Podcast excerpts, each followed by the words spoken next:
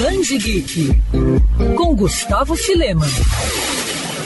Elementos da mitologia grego-romana sempre foram muito presentes na cultura pop, com deuses e lendas aparecendo com frequência em gibis, livros e filmes. E se tem um autor que nos últimos anos se especializou em contar histórias tendo tudo isso como base, esse autor é Rick Riordan. Criador das séries Percy Jackson e os Olimpianos e Os Heróis do Olimpo, o artista continua dando o que falar com as provações de Apolo. A nova trama narra as histórias do Deus Sol, que após irritar seu pai Zeus, foi punido pelo chefe do Monte Olimpo a viver como um humano. A partir daí, a gente passa a acompanhar a saga da divindade, agora sem poderes, e no corpo de um adolescente cheio de espinhas e medroso, tendo que sobreviver nas ruas de Nova York enquanto tenta voltar a ser quem era. Elementos já apresentados por Rick em outras de suas sagas voltam a aparecer aqui e são muito bem aproveitados e explorados, deixando tudo amarradinho entre esse universo compartilhado. As provações de Apolo é aquele tipo de leitura que, mesmo nas partes mais calmas da história, continua trazendo adrenalina e surpresas que não deixam você piscar o olho. Até o momento já foram lançados cinco livros, tanto lá fora como aqui. Recentemente,